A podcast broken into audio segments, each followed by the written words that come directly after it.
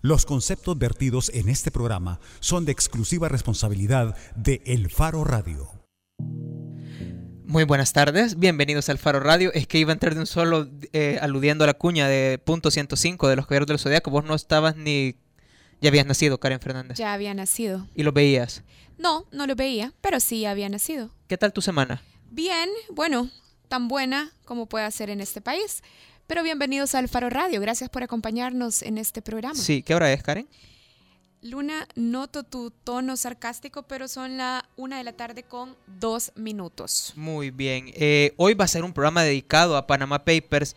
Si es que, eh, bueno, habíamos invitado a José Luis Sanz, ojalá se digne a venir, lo estamos esperando unos con más ansias que otros, pero para empezar el programa ya, antes de meternos a Panama Papers, eh, vamos a hablar con Nelson Pastelito Rauda, que lo tenemos al teléfono, que estuvo hoy en la mañana en la Asamblea Legislativa, en la conferencia de prensa que dio el fiscal Douglas Meléndez para presentar un anteproyecto eh, de ley en la Asamblea.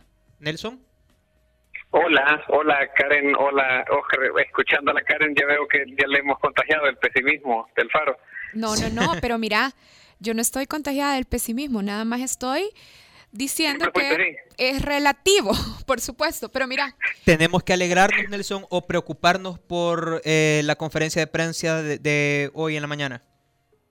Depende, si sos pandillero probablemente no te tengas que alegrar. Eh, lo que el fiscal mira, pues, eh, ha presentado una serie de reformas tanto al Código Penal como a la Ley Penal Juvenil como a la Ley Antiterrorista, eh, en la que incluye nuevos delitos, eh, agrava penas por otros delitos y cuestiona, por ejemplo, o va por lo menos a generar la reflexión en la Comisión de Seguridad y, y en la Comisión de Legislación de eh, la forma en que El Salvador trata a sus eh, menores de edad que cometen o se meten en problemas con la ley.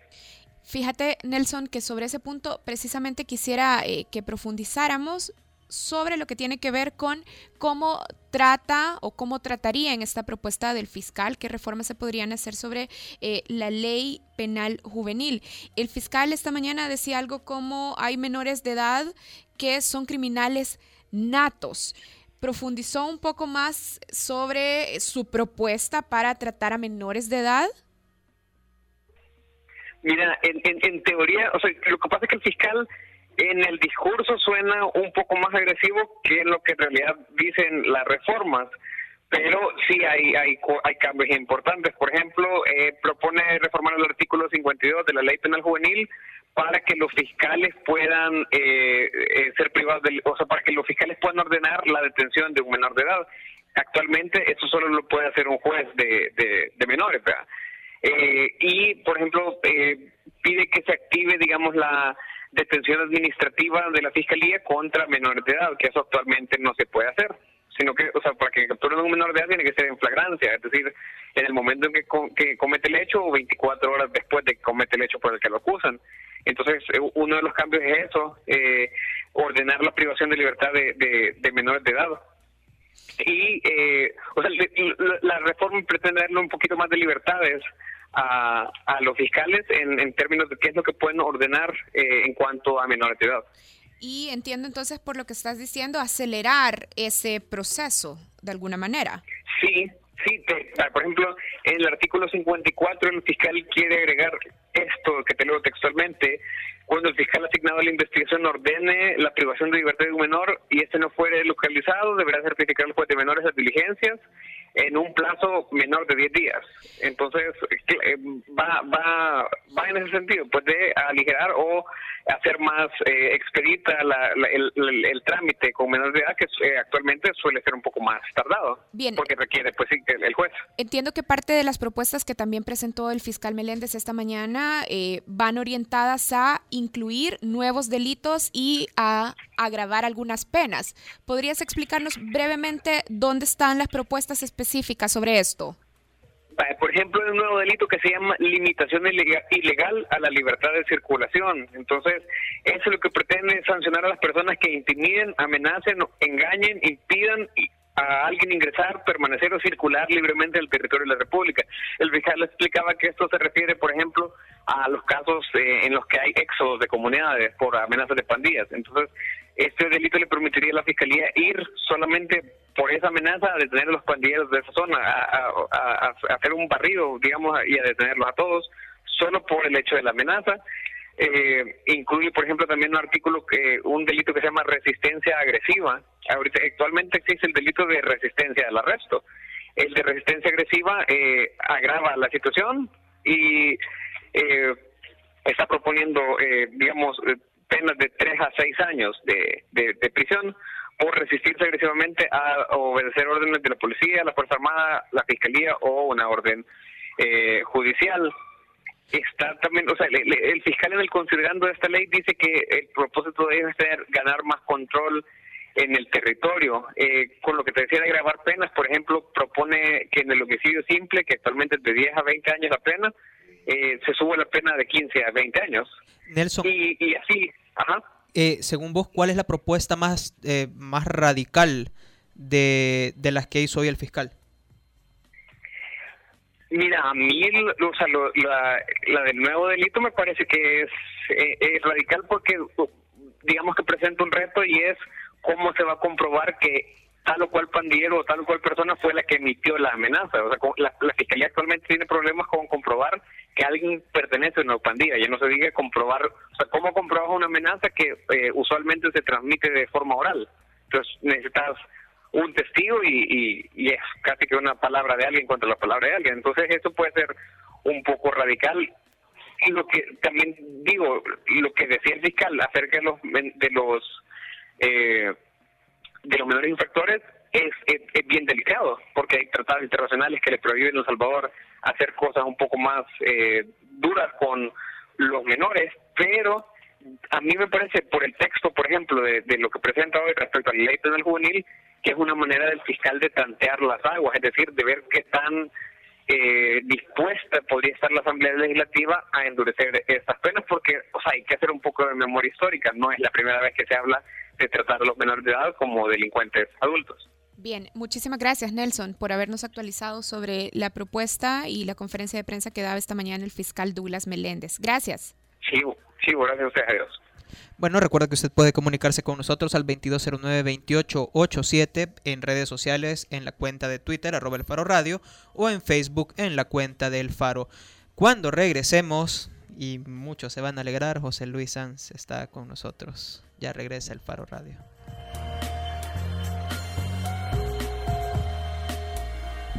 El Faro Radio. Hablemos de lo que no se habla. Estamos en punto 105. Si al escuchar esto recuerdas a un Friends, tu ADN es joven adulto.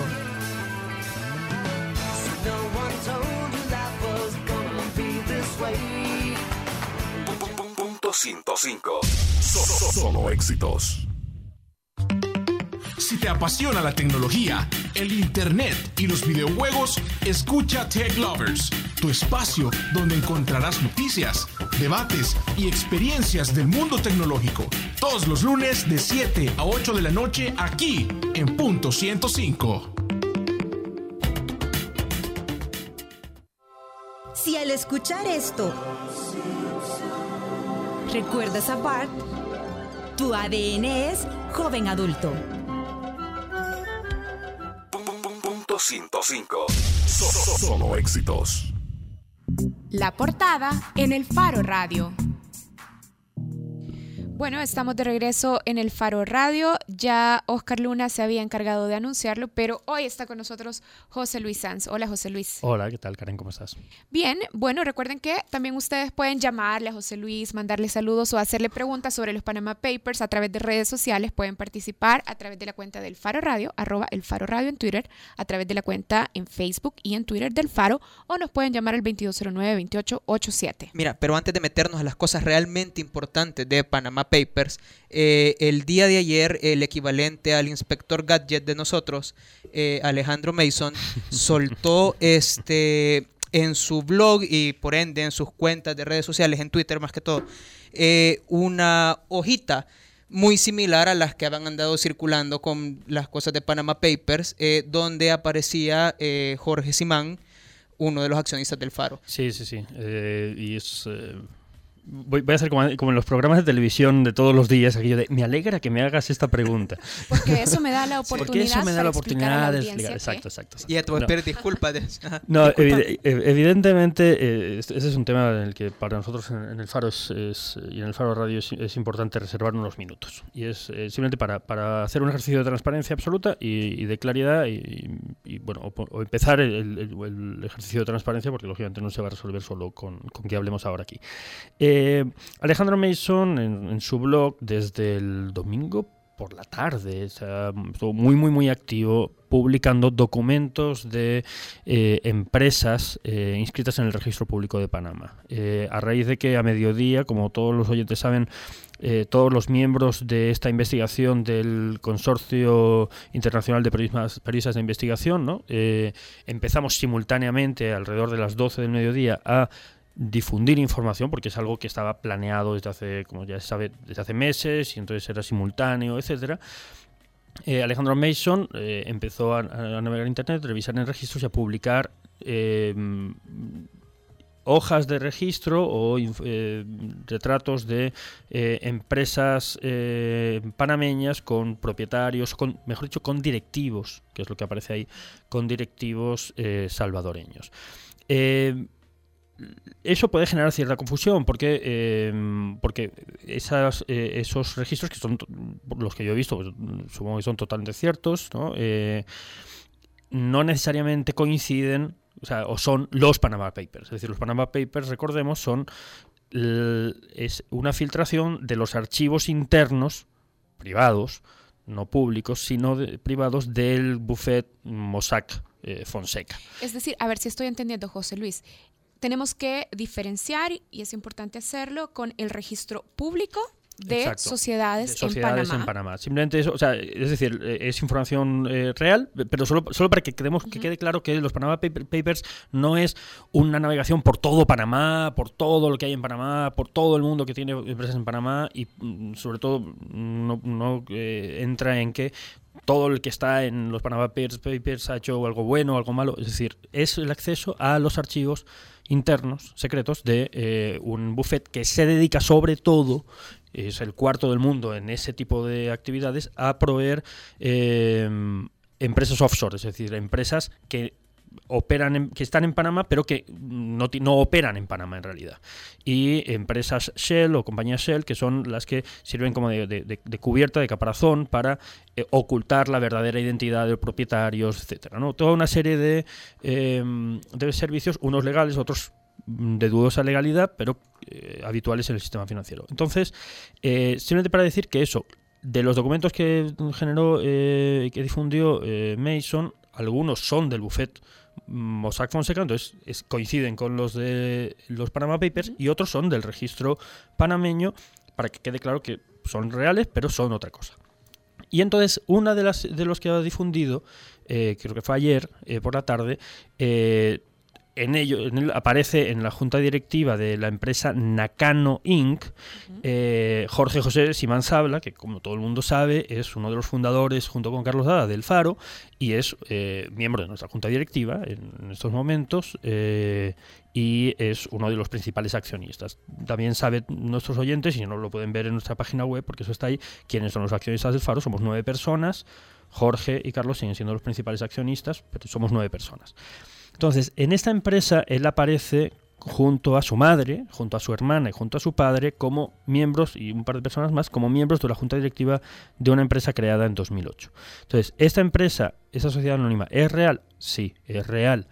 Eh, ¿Esta empresa quiere decir que es una offshore? Bueno, es una offshore si eh, no opera en Panamá o si es utilizada para desviar actividades que en realidad se, desarrollan en otros países. En este caso, eh, la información que, nos ha dado eh, Jorge Simán, y nosotros vamos a tener además acceso a certificaciones de esto, porque lógicamente nos las va a proveer, es que esto es una empresa que se creó en aquel momento, que es pública, que no es secreta, ¿no? de hecho, no es solo esta, hay otra, hay una fundación creo que más o menos con los mismos eh, directivos, una fundación que creó eh, don José Simán, su padre, para en principio tener unos negocios en Panamá y que finalmente pues, eh, pues no, no, operaron. Pero ya digo, hay probablemente hay otro registro de este tipo, en el que también aparece, eh, lo único que, queremos aclarar es que es una empresa pública que está ahí y como hemos dicho desde el principio, eh, ya, digo, el Faro no tiene nada que ocultar. Para empezar, el Faro como empresa no tiene nada que ver con esto, pero para seguir no tiene nada que ocultar ni el Faro ni Jorge Simán en cuanto a esto. No todo el que tiene una empresa en Panamá está evadiendo impuestos, no todo el que tiene una empresa en Panamá, y esto lo hemos dicho desde el lunes, eh, está haciendo algo malo. Es decir, si tú tienes empresas en Panamá porque haces cosas en Panamá, pues aquí no hay nada que discutir, vamos, es que en Panamá hay empresas. De hecho, eh, adelantándome José Luis, si usted es excavador ciudadano, se le entregará un detalle De, de esto que se está preparando, tal cual se nos informó a todos los empleados del Faro. Sí, la semana que viene nosotros vamos a tener una actividad, de hecho, con los excavadores ciudadanos, que como también los oyentes sabrán, son, es la gente que participó en nuestra campaña de crowdfunding, que sostiene el periódico y que tiene garantizado, porque se lo prometimos desde el principio, acceso privilegiado a toda la información relacionada con el periódico. Nosotros porque somos los más transparentes del mundo, pero vamos, porque se sabe quién es nuestro accionariado, cómo nos financiamos, pero en cualquier caso ellos eh, también van a tener acceso a, documentos si los, si los requieren para, para, poder verificar que efectivamente aquí no hay nada escondido, vamos, que esto eh, no son los Panama Papers, no todo lo que pasa en Panamá tiene que ver con la investigación de los Panama Papers, pero en cualquier caso ni el Faro ni Jorge, y así me lo ha hecho saber porque me reuní con él ayer, tiene nada que ocultar al, respecto, solo para no alimentar más el morbo eh, alrededor de esto. Bien, bueno, y detrás del trabajo que está publicado en el Faro sobre los Panama Papers está también César Castro Faguaga, que está en línea precisamente. Y la última nota que está publicada en el Faro eh, tiene que ver con Mecafé, que tiene dos empresas offshore en Panamá y que comparte también presta nombre con Ada Michelle Guzmán. Hola, César. Hola. Oh, hola, ¿qué tal? ¿Cómo están? Ya, listo. ¿Qué tal, César? ¿Qué Pensamos que te habíamos perdido. Escuchan. Llamamos a César chiquitín porque, porque mide 1,90. Bien, quizás eh, un poco para... adultos jóvenes? bueno, aquí hay más adultos, pero estamos bien. César, quizás un poco también para clarificar, José Luis intentaba hacer una diferencia entre una empresa que tiene operaciones en Panamá versus una empresa o una figura que es utilizada para eludir o evadir impuestos como lo demuestran las filtraciones de Mossack Fonseca. ¿Podrías eh, clarificar esta figura? Y dónde recae la ilegalidad de las offshore creadas por Mossack Fonseca? Bueno, eh, quizás antes de, comenzar de lleno en ese punto me gustaría aclarar otra cosa. Creo que es importante decirle a la gente que la gente lo sepa que, esto de los Panama Papers no es, no es, Estuve escuchando lo que dijo José Luis, pero además eh, no es tan sencillo como meterte a una página que se llama opencorporates.com, que está abierta para todo el mundo, y teclar nombres. Si fuera así de sencillo, créanme que hace mucho tiempo eh, el verdadero problema de los paraísos fiscales hubiera salido a la luz. Entonces, eh, creo que eso es importante, ¿no?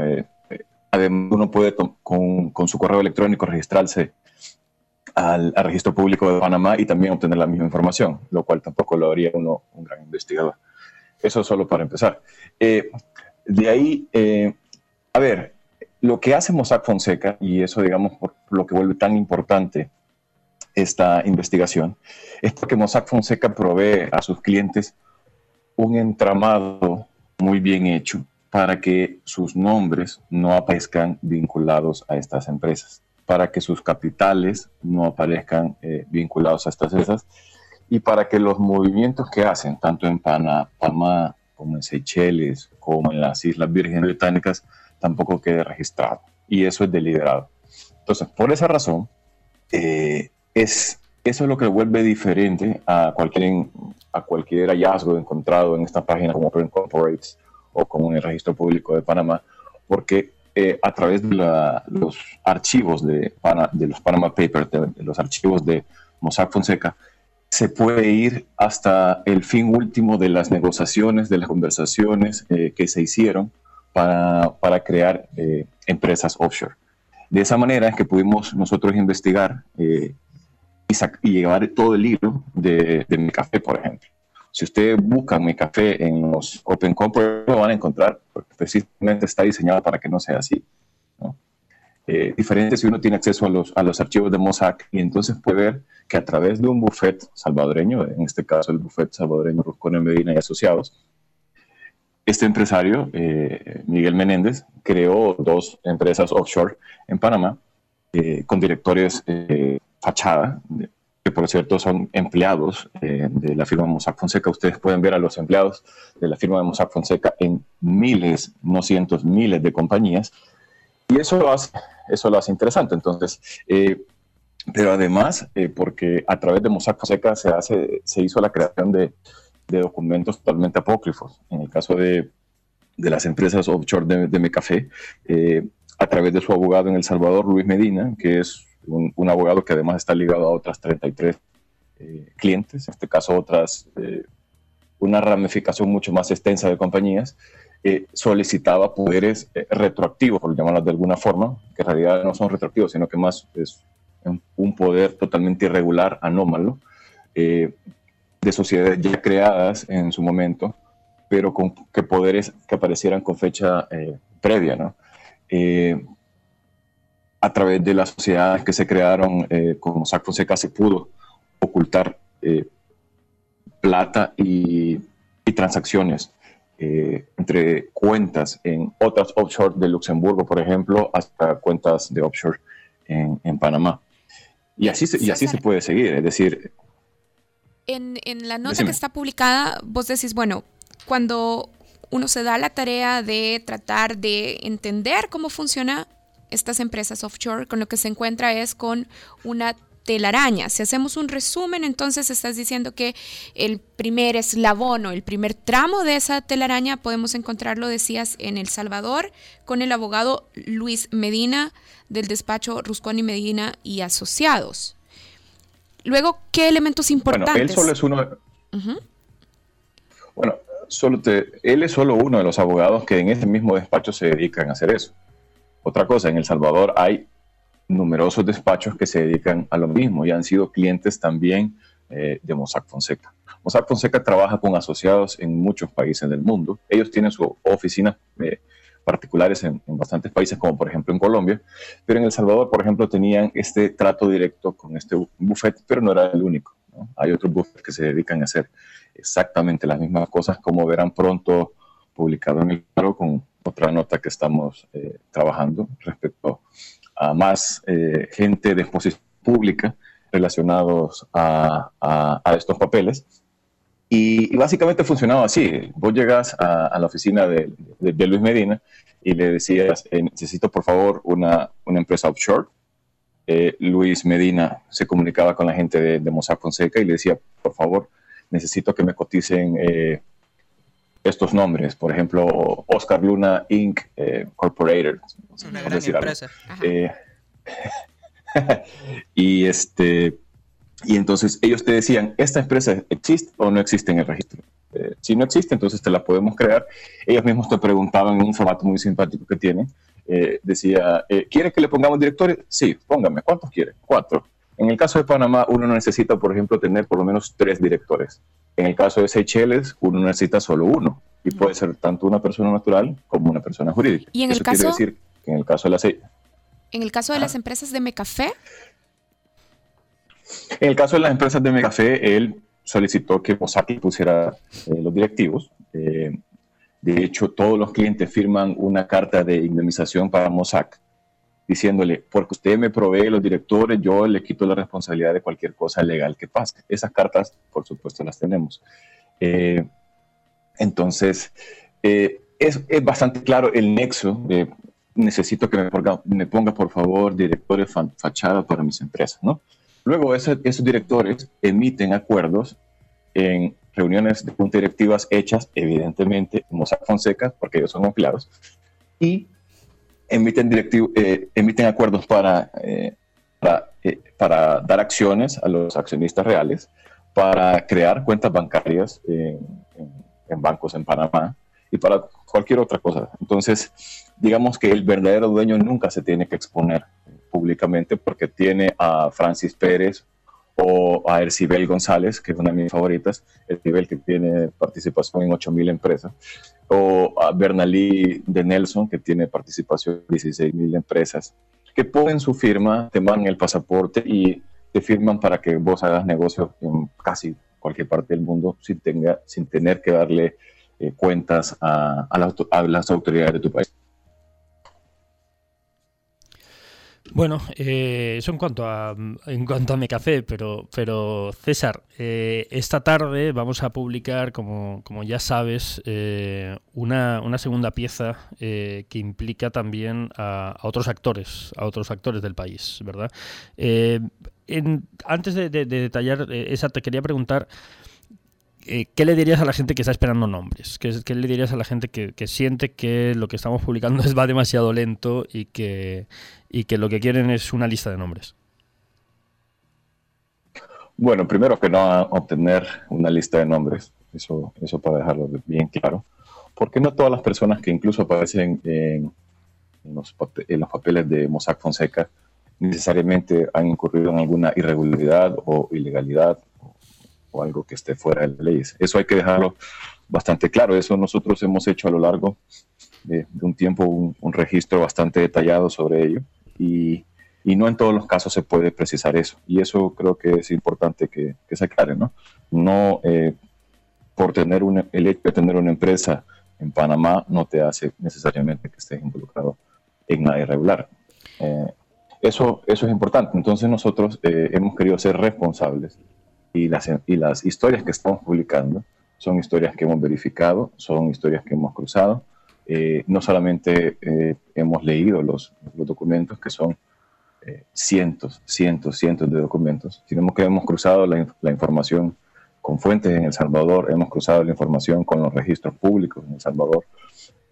Entonces, por eso es que vamos a, hacerlo de esta manera. Y no solo somos nosotros los que estamos haciéndolo de esta manera, lo están haciendo medios, todos los medios que son partners en, esta iniciativa. nadie sacó una lista de nombres Nadie sacó todas las historias de, de, un solo golpe porque necesitaban eh, llevarlas eh, con el tiempo adecuado y con eh, el tiempo que necesita la historia para ser publicada. Este, eso, eso de entrada.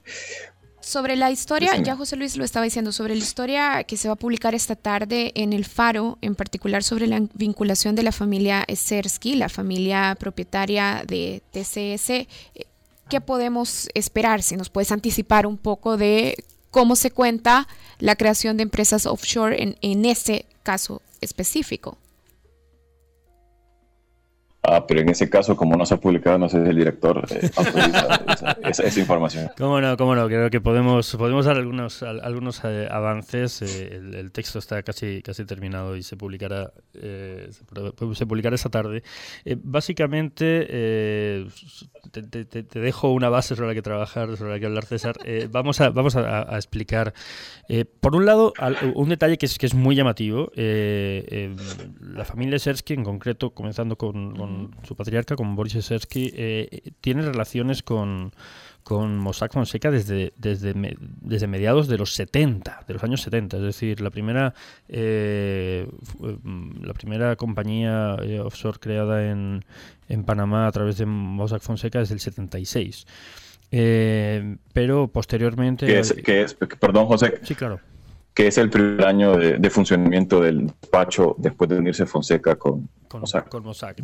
Entonces, eh, a partir de, ese momento, eh, se, han, creado otras siete en Panamá y una en, Islas Vírgenes, eh, por lo menos son las que hemos alcanzado a detectar en esta investigación. Eso no quiere decir que no pueda haber otras sociedades.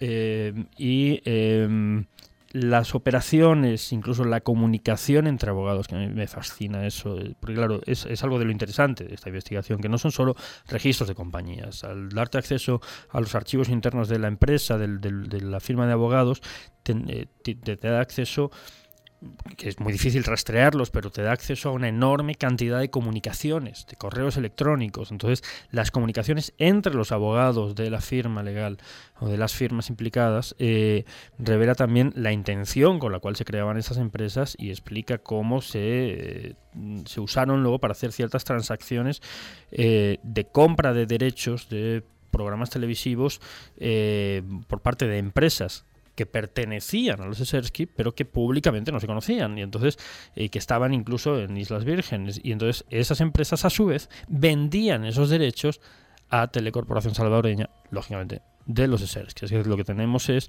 eh, empresas en paraísos fiscales vendiendo, comprando derechos para TCS y vendiéndoselos a, vendiéndoselos a la misma TCS, que es una práctica que se suele conocer como refacturación, digamos, ¿no? Eh, no sé qué, quieres, qué, aportarías, qué, comentarías, eh, César, tú que conoces con mucha más profundidad el caso. Bueno, yo creo que lo he dejado bastante, bastante claro que el, principal, eh, digamos que el, principal hallazgo es ese, ¿no?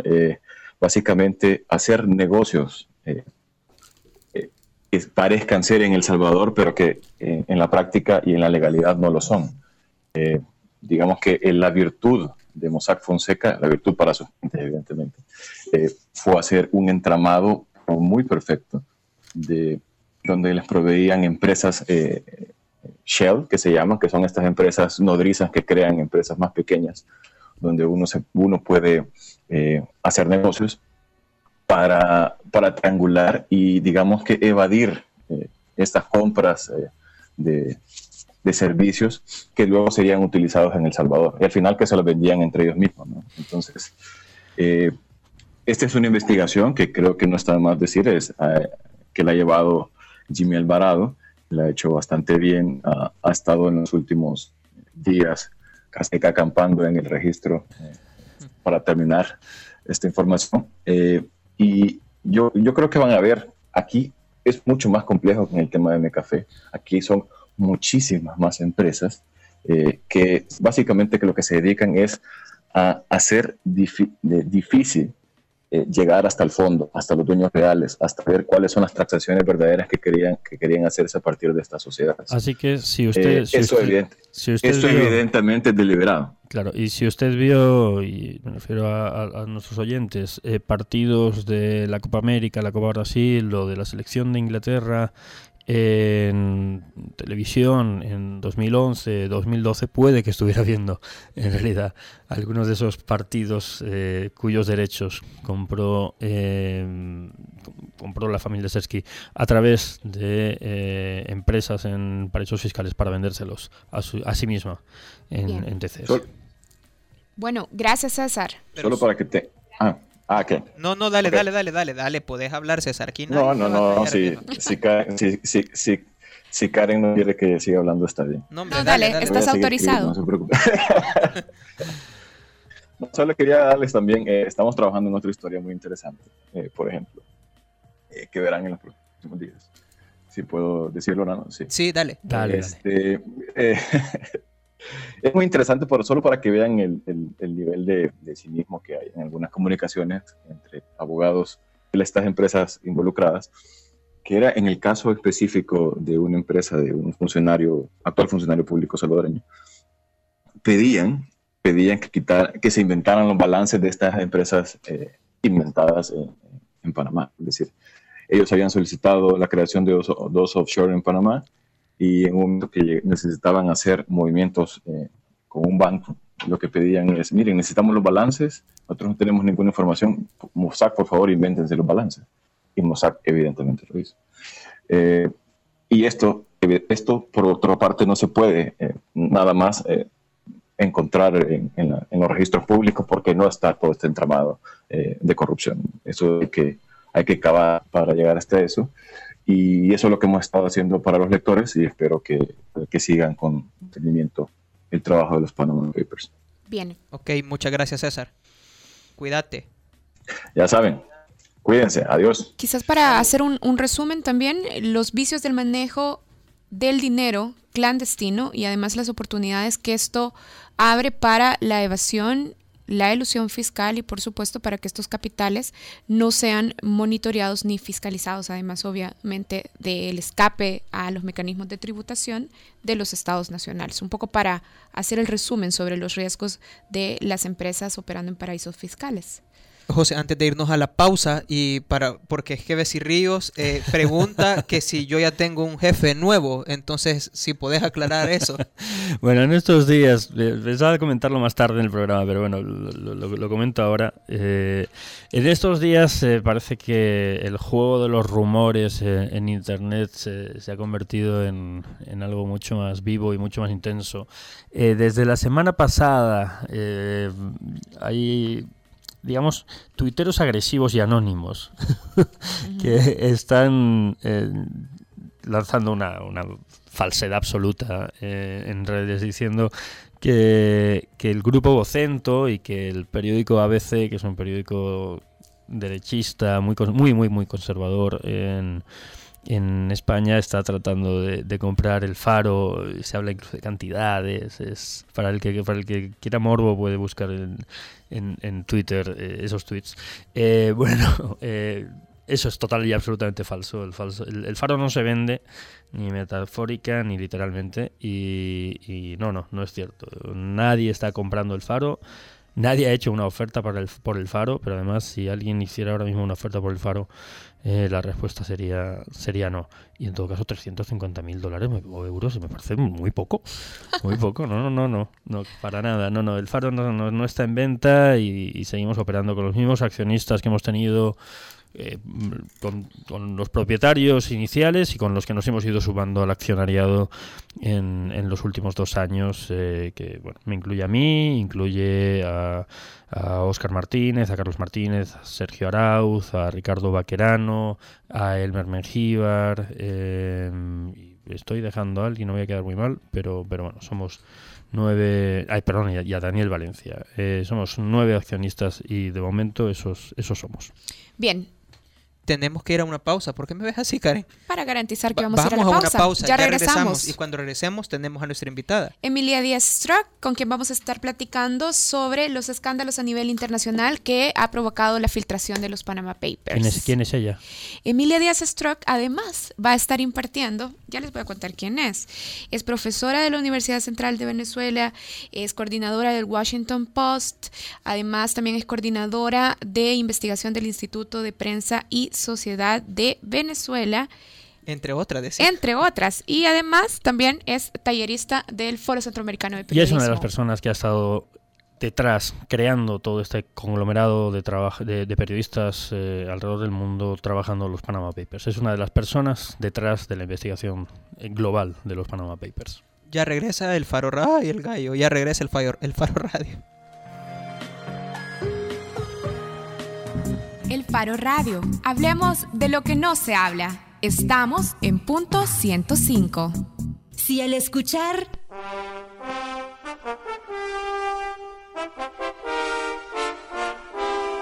¿Recuerdas la Liga del Dragón? Tu ADN es joven adulto.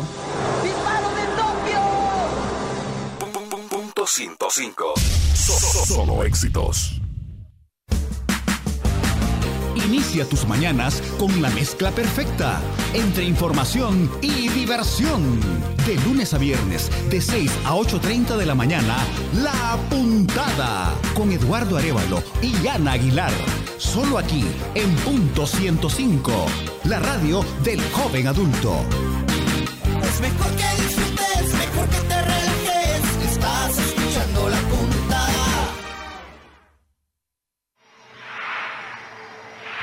Al escuchar... ¡Dame tu fuerza, Pegaso! Recuerdas a Seiya, tu ADN es joven adulto. Los Caballeros del Zodiaco. Punto 105. Solo éxitos. Bajo la lupa en el Faro Radio. Estamos de regreso en el Faro Radio. José Luis ya agarró chambre, que así.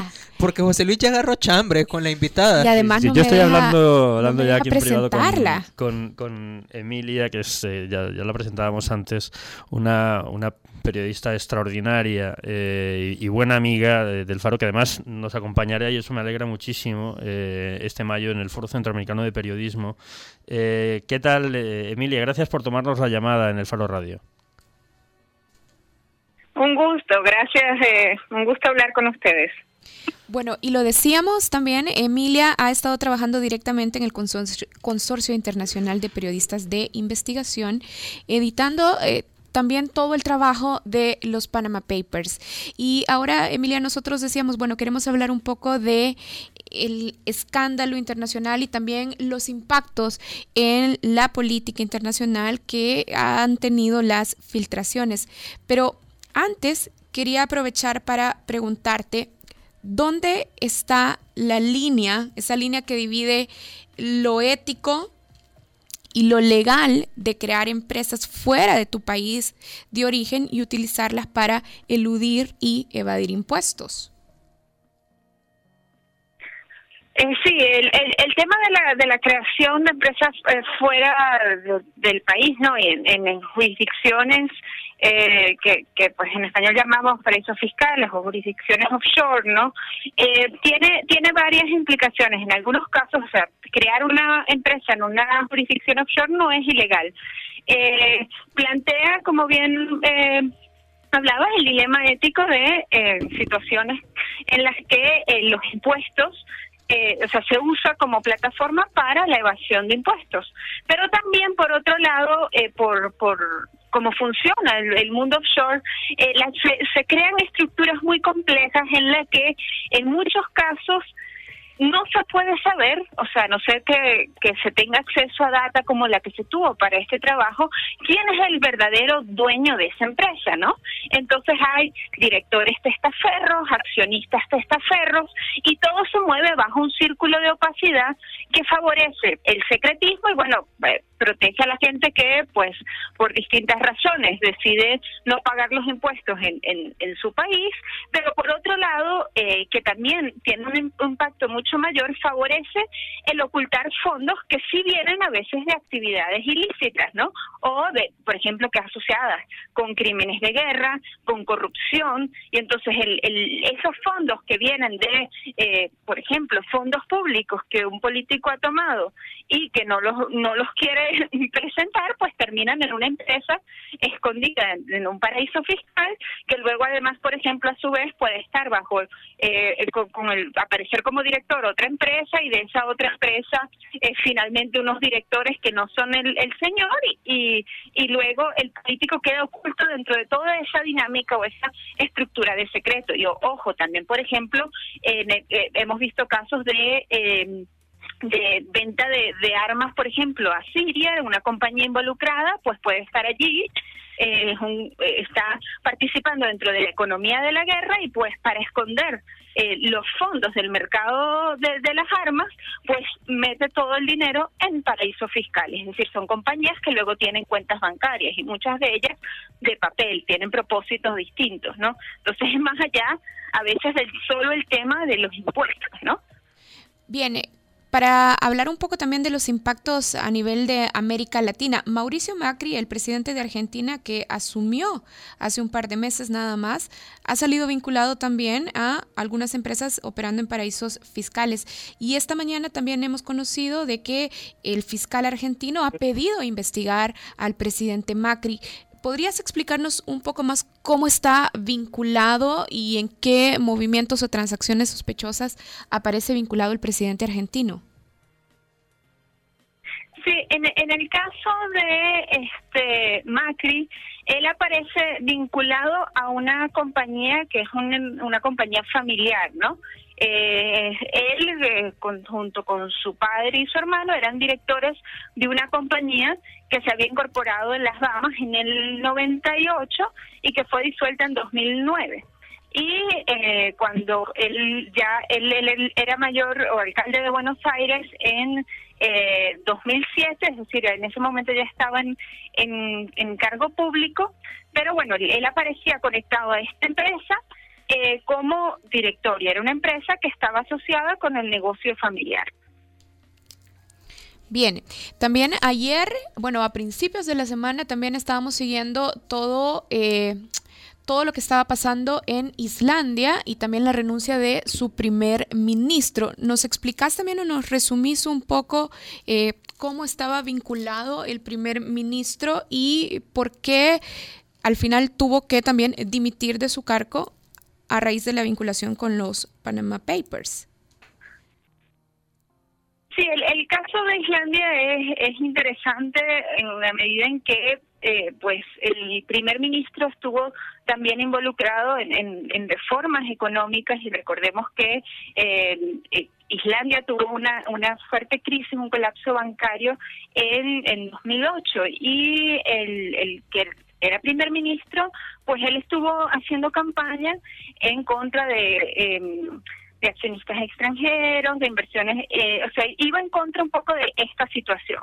Eh, entonces, él, eh, junto a su esposa, son dueños de una compañía en las Islas Vírgenes Británicas que se llama Vintris, eh, que tenía cuatro millones de dólares en bonos.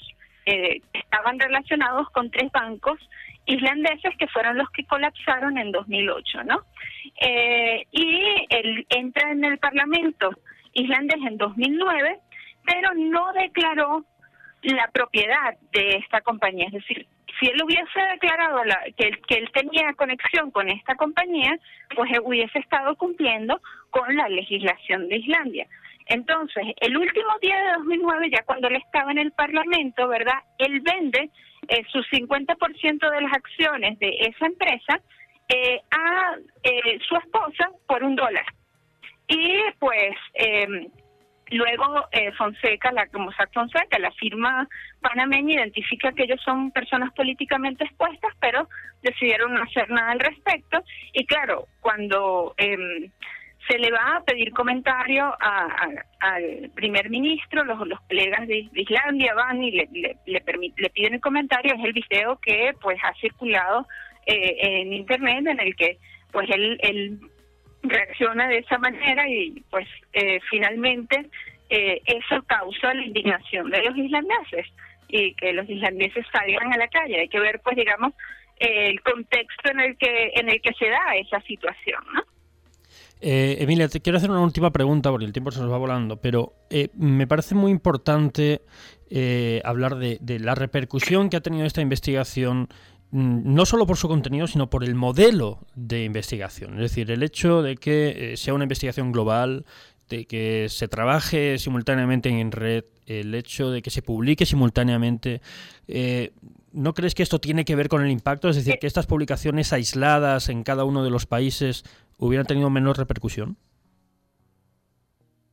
Eh, Disculpen que no, o sea, hubo un problema con la conexión y no pude escuchar bien la pregunta. Si Perdón. pueden repetir brevemente. Sí, te decía que si no crees que el hecho de que la publicación, no solo la investigación, sino la publicación haya sido simultánea y global, eh, tiene buena parte de la culpa del impacto. Es decir, que estas investigaciones publicadas por cada uno de los medios en un tiempo no sincronizado, en- de manera suelta, no vinculada, hubieran tenido menos impacto político.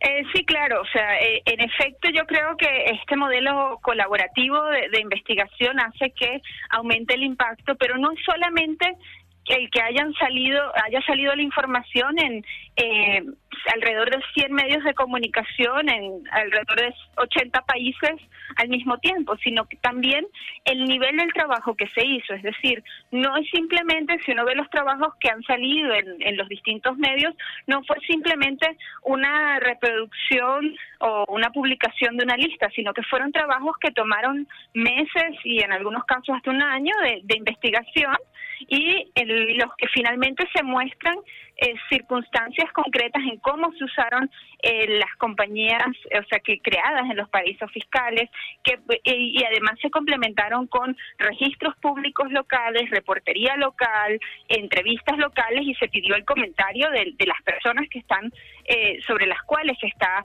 escribiendo la historia. Y yo creo que eso, o sea, la calidad del trabajo periodístico junto al modelo colaborativo en el que finalmente todos salen en paralelo, hace que el impacto sea mayor.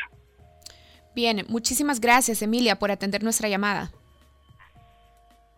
Vale, muchas gracias. Seguimos hablando, un gran abrazo y nos vemos pronto. Conversábamos con Emilia Díaz Vale, un abrazo. Conversábamos con Emilia Díaz Strock, que además de periodista, profesora, investigadora, ha estado trabajando directamente en este proyecto de los Panama Papers, en esta investigación de los Panama Papers, como parte del Consejo Internacional de Periodistas de Investigación y hacemos una pausa. Sí, ya cuando regresamos. regresemos, ¿qué, ¿qué va a pasar, Karen? Contale a la gente qué va a pasar. Bueno, vamos a despedir a José Luis del favor, programa. Sí, sí. no me, Le vamos a decir adiós a me, José me Luis. invitáis poco, pero por lo menos despídeme. No, no te vas a quedar al, al- al otro. ¿Ah, sí? ¿Me, me puedo quedar? Sí, claro bueno, entonces me no te vamos a me despedir quedo, ahora. me. Pero cuando regresemos, lo que sí va a pasar es que vamos a platicar con Brenda Vanegas, productora audiovisual, directora y guionista de la producción Volar. Ya regresamos en el Faro Radio. El Faro Radio. Hablemos de lo que no se habla. Estamos en punto 105. Si al escuchar esto Encerar, mano derecha. Pulir, mano izquierda. Encerar, pulir. recuerdas al señor Miyagi, tu ADN es joven adulto.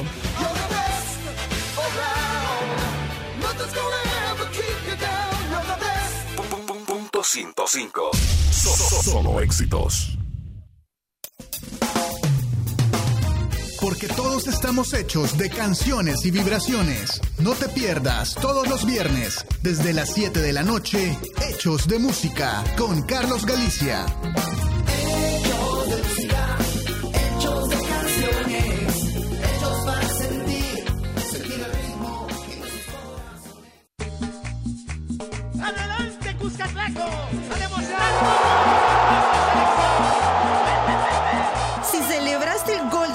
Salvador contra México en el Cusca, tu ADN es joven adulto. ¡Del Salvador! ¡El gana la selecta! 2 a 1 a 5 del final. Punto 105. Solo éxitos. La contraportada en el Faro Radio. Bueno, estamos de regreso en el Faro Radio y esta vez, en esta contraportada, queremos hablar de cine hecho en casa. Por eso queremos hablar de Volar, una historia sobre el olvido. Y está con nosotros Brenda Vanegas, productora audiovisual, directora y guionista de Volar. Hola Brenda. Hola, muchas gracias por invitarnos. Y también está con nosotros Mario Saundi, es productor ejecutivo de Volar. Hola Mario. Hola, buenas tardes. Bueno, hablemos un poco de Volar. ¿Qué se puede contar sobre el olvido o qué cuenta sobre el olvido esta producción? Bueno, mira, eh, Volar es, es una historia que, que ha tenido un montón de fases, pero fue una historia que empezaba con la intención de contar la relación entre, entre dos personas desconocidas que por azares del destino pues les toca compartir, como son muchas relaciones entre enfermos o personas mayores y sus cuidadores, ¿no? Que pues yo creo que no se lo habían planteado que así iban a terminar sus vidas o que ese iba a ser su trabajo, pero que el destino hace que estas dos personas pues tengan que compartir. Eh, cuando empezamos a desarrollar más y a profundizar más la historia, llegamos a la enfermedad del Alzheimer, que es una enfermedad muy desgarradora, que va pues minando todo tu, tus recuerdos y todas tus memorias y es como que si te estuviera destruyendo por dentro, aunque físicamente pareciera que, estás bien.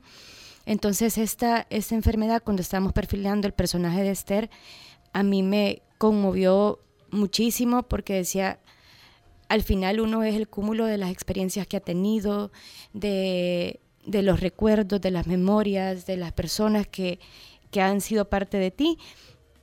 Y, y, qué pasa cuando esto se va diluyendo, ¿verdad? Entonces, eh, me planteé que aparte de esa relación iba a tocar también el tema del olvido como un olvido que uno también procura en la vida a veces. A veces tenemos experiencias duras o relaciones duras o relaciones tal vez que no que no son como quisiéramos que fueran y que también estamos tratando de olvidar o dejar atrás para poder seguir, que es en este caso lo que le pasa a María, quien llega a cuidarla. Entonces, la relación de estos dos olvidos es como el contrapunto también dentro de la historia de la, de la película, ¿verdad? Bien, Mario, y ya con esta síntesis que nos está ofreciendo eh, Brenda sobre volar, ella decía, bueno, ha evolucionado la historia y también me imagino que ha seguido un proceso de evolución a nivel de, de producción. ¿En qué fase está ahora y qué ha pasado para llegar hasta este punto? Actualmente estamos editando la película. Eh, estamos, hicimos un primer ensamblaje, que ensamblaje se le llama básicamente a todas las secuencias que han sido rodadas, ponerlas en orden según guion. Y esto nos ha dado como resultado un corte preliminar de 2 horas 10 minutos, el cual, claro, ahorita estamos en etapa de, afinado, que agarramos este corte gigante y lo comenzamos a hacer bonito. Entonces estamos en esta etapa de moldear la historia, como que fuera eh, un muñequito de plastilina, que lo estamos dejando bonito. Y al tener la historia ya contada, ya con el corte que debe ser, eh, queremos pasarla a la etapa como tal de postproducción, que para, para esta etapa, creo que me estoy adelantando un poquito, pero Queremos dentro de poco lanzar una campaña de crowdfunding o involucrar a más agentes y actores a que formen parte del equipo para, para que nos ayuden a darle como este empujoncito a, la película en la etapa en la que está. Porque nosotros desde el, hablando un poco a nivel histórico de la película, desde, desde que la película la teníamos en, papel, en, en pláticas, en sueños, siempre estuvo el factor calidad, siempre estuvo el factor llevarla hasta donde nosotros querramos llevarla, hasta, hasta que sea un producto que nosotros estemos contentos de tenerlo en las manos. Entonces, así se ha manejado todo, desde, desde, la preproducción, encontrando locaciones, encontrando la gente que iba a participar, conformando el equipo, en rodaje, siendo minuciosos con, con, con todos los detalles, o sea, siempre somos primerizos en esto, pues, y, claro que vamos a tener errores, pero tratamos de controlar el factor calidad en todas las etapas. Entonces, ahorita nos, se nos está acabando la gasolina para la etapa en la que estamos y por eso estamos queriendo sumar esfuerzos para llevar este, este producto que tenemos y del cual estamos orgullosos hasta un producto final bien bonito después de pasar por una etapa de postproducción. Pues, pues desde luego contáis con nosotros eh, para empujar eso. Eh, Muchísimas gracias. Te quiero tirar, porque además el tiempo se nos va volando, pero te quiero tirar dos preguntas de una eh, sobre, sobre la película. Una es, bueno, estamos en una etapa de, de florecimiento, digamos, o todavía de un cine en construcción, pero de florecimiento sin duda, porque hay muchos proyectos que se están produciendo este año, ¿no? Eh, largometrajes, documentales, pero sobre todo ficción, que era como, como la gran asignatura pendiente, ¿no? Yo creo que todos estamos esperando que llegue el final de año, sobre todo el inicio de 2017, lo que contigo lo hablamos, ¿verdad, Brenda? Eh, hace algunos meses, porque vamos a poder ir casi cada mes al cine a ver una película salvadoreña y eso va a ser una experiencia nueva en sí misma. Sí. ¿Qué creéis o qué queréis que aporte volar específicamente en la construcción de ese mosaico de cine salvadoreño. Es, decir, eh, Arturo, por ejemplo, Arturo Menéndez, es evidente que su apuesta por la fotografía es, es, eh, digamos, es la vía de entrada siempre en sus películas, en sus cortometrajes, etcétera. Yo creo que, seguro, estoy seguro de que muchos de los productores que estáis ahora haciendo toda esta hornada de, de largometrajes estáis queriendo, os estáis volcando en todo, en términos de calidad, pero hay algo en lo que creéis que podéis dar algo diferente. ¿Qué ¿Qué, de, qué, ¿Qué, va a dejar de pozo? ¿Qué queréis que deje de pozo esta película? Y dos, ¿para cuándo más o menos la podemos soñar? Contando con que el crowdfunding irá muy bien. Bueno, eh, hay algo que nosotros, bueno, con Brenda somos equipo en, en, en bastantes cosas y algo que, que, usualmente le paso diciendo es que ella puede convertirse como en una máquina de crear historias, porque usualmente desde que me cuento un sueño yo me quedo clavado pensando en el sueño, que este sueño tiene potencial para que hagamos algo. Entonces, yo siento que lo que nosotros, o sea, mi apuesta, a punto de vista personal como productor ejecutivo de la película, es una historia profunda, una historia que no, que no se nos olvide rápido, sino una historia que, que nos guste verla y que nos guste ver que la gente le ha interesado la historia. Claro que todos los demás factores están ahí, o sea, porque también apostamos un, un montón a, a, nuestra fotografía, porque tenemos a, a, a David Pinto, que, que es un, un, es un artista en lo que hace. Y así al resto del equipo que puso todo su corazón y compromiso para dar un producto de calidad. Pero siento que nosotros eh, le estamos apostando bastante a, la historia, a una historia profunda, a una historia bella, a algo que, que, que vamos a disfrutar contando. Bueno, eh, la verdad que a mí lo que más me gustó de hacer esto fue también el proceso de escritura, porque fue un proceso al que le pusimos un montón de, corazón y yo me lo tomé como muy en serio, ¿verdad? toda la etapa de investigación que tuvimos que hacer, que fue investigar también sobre la enfermedad, documentarnos, entrevistar a neurólogos que tenían que ver con esto, eh, entrevistar a personas que, que, sus familiares habían padecido la enfermedad, a otros que habían estado uh, cuidando a terceros, etcétera. Pues me interesaba sobre todo la profundidad de las relaciones humanas. Creo que eh, el cine que, que de alguna manera quiero construir o estamos construyendo en ese proceso, quiere sobre todo como que tener un, una, una, mirada de luz ante las situaciones que pueden ser muy viscerales o muy duras, como es la migración, como es cuidar a terceros, como es una enfermedad desgarradora, pero vista desde un poquito de la luz. Entonces es un poquito lo que, lo que quiere volar contar, ¿verdad? Y respondiendo a la segunda pregunta, tenemos todas las apuestas y ganas de a final de año ya tener un producto que el cual podamos comenzar a compartir. Bueno, pero si ustedes quieren estar pendientes de la cuenta regresiva, lo mejor es que en Facebook busquen la página de Volar, la película, y ahí pueden seguir todas las actividades de la producción. Correcto, las noticias. Bueno, gracias a Mario y a Brenda por habernos acompañado ahora para contarnos sobre Volar. Muchas gracias. Gracias, no, gracias a ustedes por la invitación. Bueno, gracias a José Luis. No, gracias no a Oscar Luna.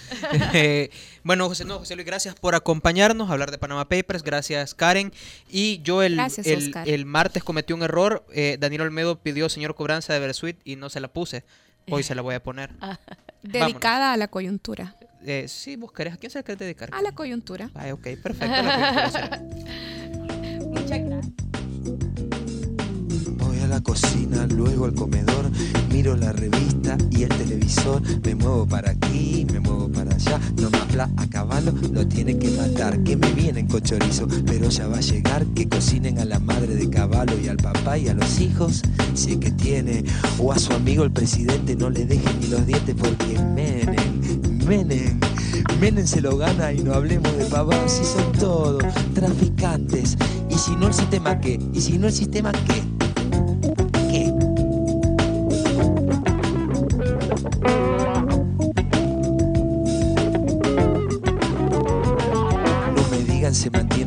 Plata de los pobres, eso solo sirve para mantener algunos pocos. Transan, venden, y es solo una figurita el que esté de presidente, porque si estaba Alfonsín, el que transa es otro gil, son todos narcos, de los malos. Si te agarran con un gramo después que te la pusieron, se viene la policía y seguro que va preso y así sube la balanza. El precio también sube, también sube la venganza. Ahora va, y ahora qué, son todos narcos. Y el presidente es el tipo que mantenga más tranquila a nuestra gente. Lleva plata del lavado, mientras no salte la bronca del norte nos mandan palo. Ay, ay, ay, uy, uy, uy. ¿Qué me dicen del dedito que le meten que Jujuy? Ay, ay, ay, uy, uy, uy. ¿Qué me dicen del dedito que le meten que Jujuy?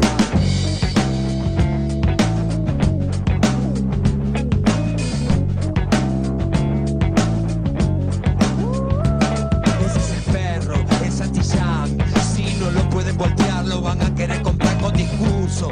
No les sale, son capaces de dar acciones a los grandes mercaderes. Eso no importa, porque el perro va dejando otro perrito que le mete este sistema el dedito en el y como sangra. Y no sé sino el que sangra se retuerce ese gran pueblo de este mundo. Adiós seguro, están en lista. Los demócratas de y los pacifistas, todo narco, todo narco, todo narcotraficante te transmiten por cadenas, son del caos, paranoiquean, te persiguen si son, te persiguen si son pobres, te persiguen si fumas, si tomás, si vendés, si fumás, si compras un pobre tonto para hacer para comer, si tomás, vendés, comprás, fumás y vayas en toda la... Madre, ¿y ahora qué? ¿Qué nos queda? Elección o reelección para mí la misma. El Congreso, con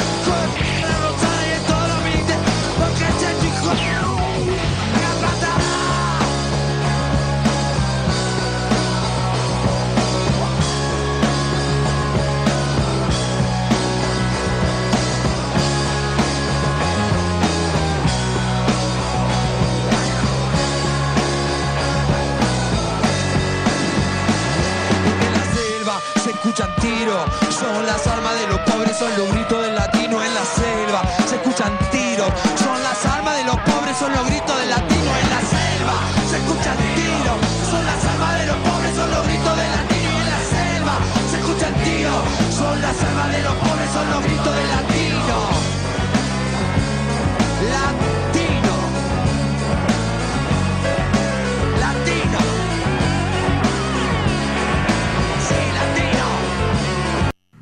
El Faro Radio. Hablemos de lo que no se habla. Escúchanos martes y jueves a la una de la tarde en punto 105. Los conceptos vertidos en este programa fueron de exclusiva responsabilidad de El Faro Radio.